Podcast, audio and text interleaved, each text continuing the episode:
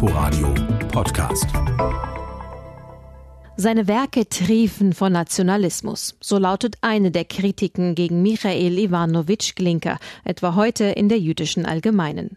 Dagegen könnte man einwenden, dass in etlichen Ländern in Mittel- und Osteuropa der Versuch unternommen wurde, in der Oper die eigene kulturelle nationale Identität zu spiegeln. Glinka wäre danach nur ein Phänomen neben Komponisten wie Smetana Monjuschko oder Ferdins Erkel.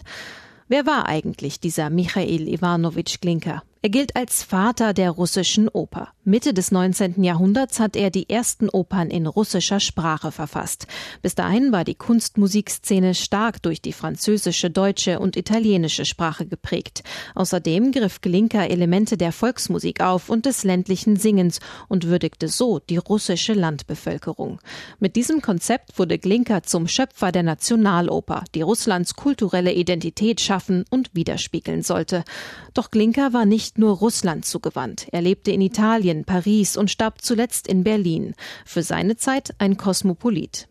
Trotzdem verwendet auch Glinka die für die Zeit sehr typischen antisemitischen Diskriminierungen. Kritik wird beispielsweise laut an dem eher unbekannten Stück Fürst Cholmsky, für das Glinka die Musik schrieb und das unter anderem von einer jüdischen Verschwörung handelt.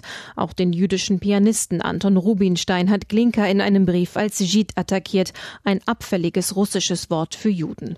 Rubinstein wollte die professionelle Musikausbildung in Russland weiterbringen.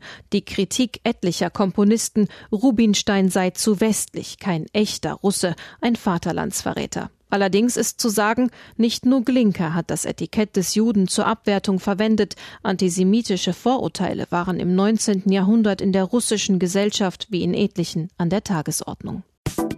Inforadio Podcast.